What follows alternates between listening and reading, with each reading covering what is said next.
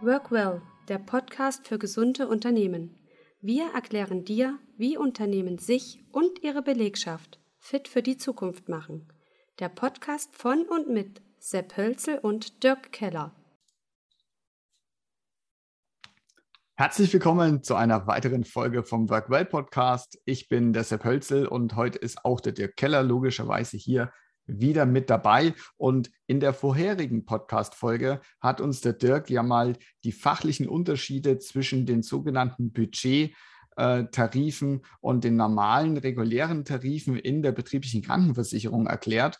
Und jetzt kommt natürlich auch noch mal mehr der Praxisbezug aus der Sicht von uns als ja, Finanzdienstleister denn wir sehen ja auch in der Privatkundenberatung immer die Absicherungen von unseren Kunden. Was machen die denn eigentlich für sich selbst?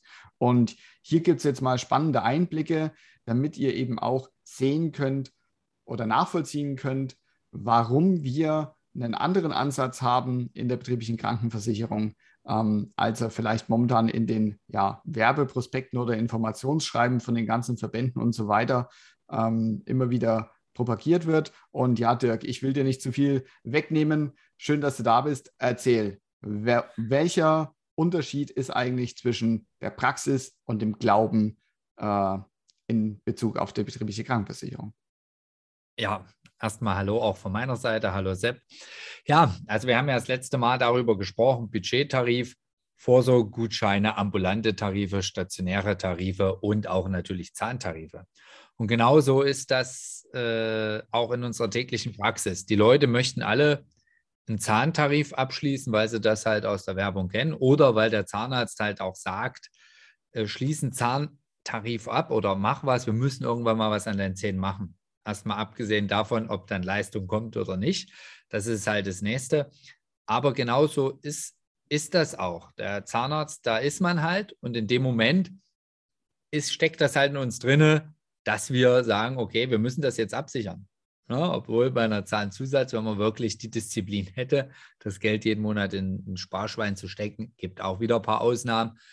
Den größten Teil davon äh, wäre finanzierbar daraus.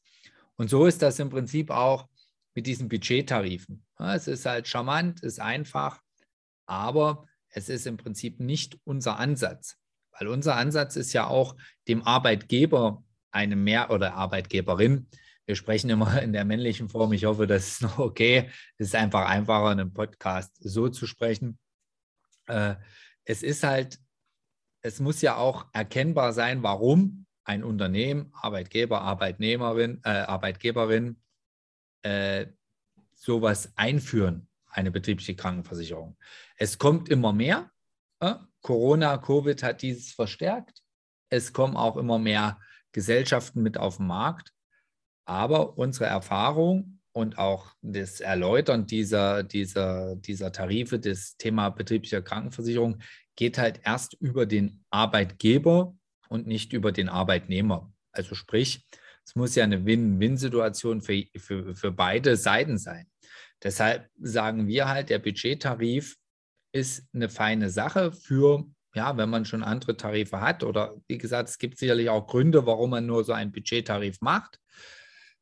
Aber er wird dem Unternehmen, dem Unternehmer, der Unternehmerin jetzt nicht merklich hm, ja, äh, Fehlzeiten verkürzen, zumindest nachweislich. Ja, wobei man bei dem Vorsorgegutschein oder auch den stationären Tarifen das nachweislich nachweisen kann. Weil am Jahresende, auch das gehört zu unserem Service, wir ja den Arbeitgebern natürlich anonymisiert mitteilen, was wurde denn genutzt, wie oft wurde es genutzt und was haben wir an Fehlzeiten durch die Maßnahmen verringern können.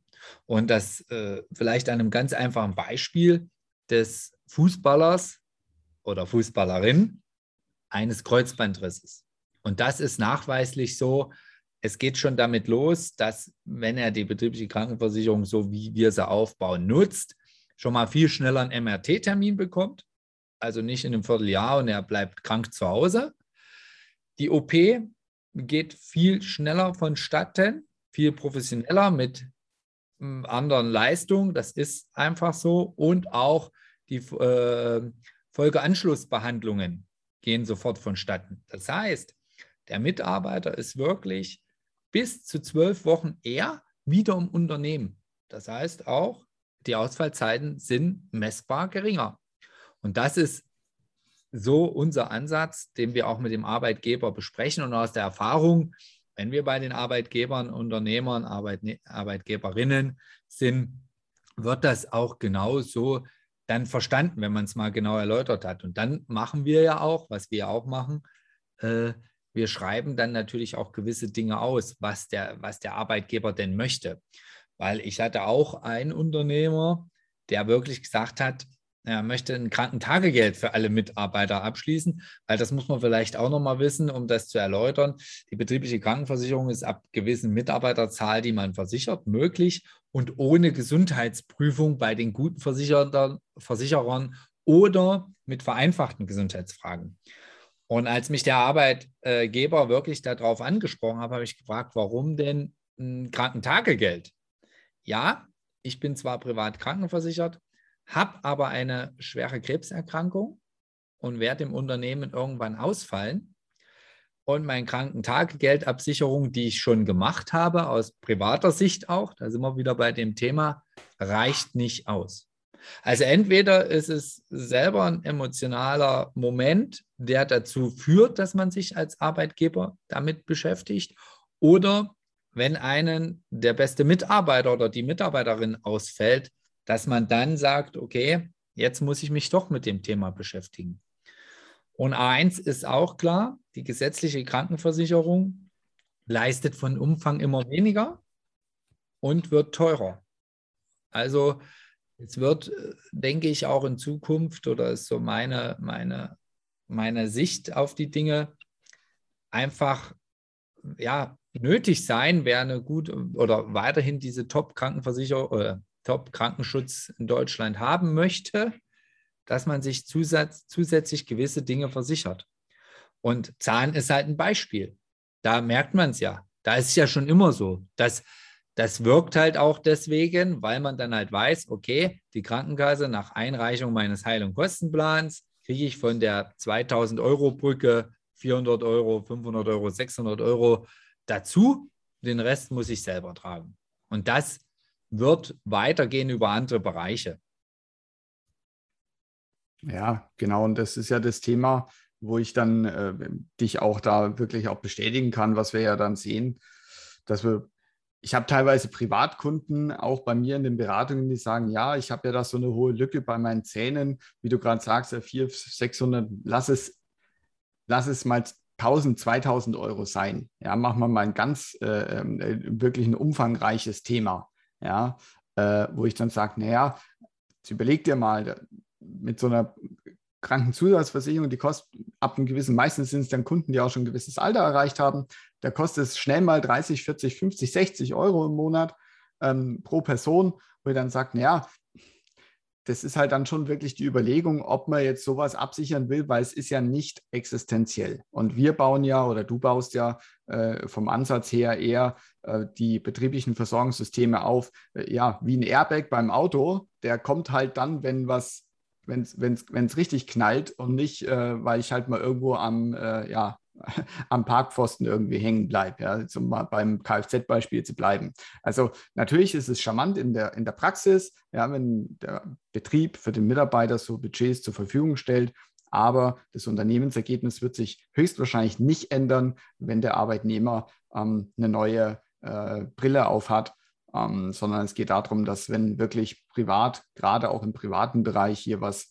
passiert oder eben ja Erkrankungen auftreten, die langfristig angesiedelt sind, dass hier eine 1A-Versorgung kommt, eben der berühmte Airbag, wenn es drauf ankommt. Und ich denke, das ist ein Ansatz, äh, den ich persönlich, beziehungsweise wir hier vom Podcast, ähm, als den vernünftigen Basisansatz eben sehen. Und so Budgettarife kann man ja, wenn man will, eben noch on top dazu machen, damit auch wirklich alle glücklich sind. Aber dazu muss man natürlich dann individuell schauen, wie da die Voraussetzungen sind. Genau so ist es. Also die Worst-Case-Absicherung oder das, was dem Unternehmen hilft, wenn man es wirklich ordentlich erklärt hat und verstanden hat, ist klar, ich brauche meinen Arbeitgeber gesund und fit bei mir am Arbeitsplatz. Und der Budgettarif wird dazu definitiv äh, erstmal nicht helfen. Im Prinzip gilt die oder kann man die betriebliche Krankenversicherung auch so sehen, dass man sich zu einem anderen Unternehmen abgrenzt oder auch in den Stellenausschreibungen oder Stellenanzeigen damit wirbt. Bei mir sind die Mitarbeiter, Mitarbeiterinnen privat krankenversichert. Und das soll es im Prinzip auch für heute gewesen sein. Aber ich möchte Ihnen, liebe Zuhörer, Unternehmer, auch mit an die Hand geben, dass Sie sich gern auch mal unverbindlich bei uns zu diesem Thema äh, einen Termin buchen können oder einfach mal anrufen und ich Ihnen zeige, was wirklich wichtig ist. Die Ansätze sind in dem Thema sehr, sehr verschieden, aber die harten Fakten ist auch das, was für jeden Unternehmer einfach zählt. Ja, und das heißt, heutzutage, ich habe keine, oder der Fachkräftemangel ist da und die Krankenstände, meine Belegschaft wird älter, gesunde, fitte Mitarbeiter, motivierte Mitarbeiter am Arbeitsplatz zu haben. Und da ist egal, in welcher Branche man sich bewegt. Dann überlasse ich heute mal Sepp das letzte Wort und bedanke mich fürs Zuhören. Bis zum nächsten Mal. Tschüss. Ja, danke, Dirk. Das ist ja ganz, ganz ungewohnte Position. Ich freue mich, dass es wieder geklappt hat mit unserer Aufnahme. Und wenn Sie oder ihr euch jetzt mit uns in Verbindung setzen wollt, oder besser gesagt mit dem Dirk, dann nutzt am besten die E-Mail podcast at dirk-keller.de. Und ansonsten vielen Dank fürs Zuhören und bis zum nächsten Mal.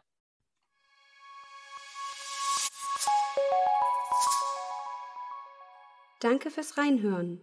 Wenn du in Zukunft keine Folge mehr verpassen möchtest, abonniere den Workwell Podcast. Bis zum nächsten Mal.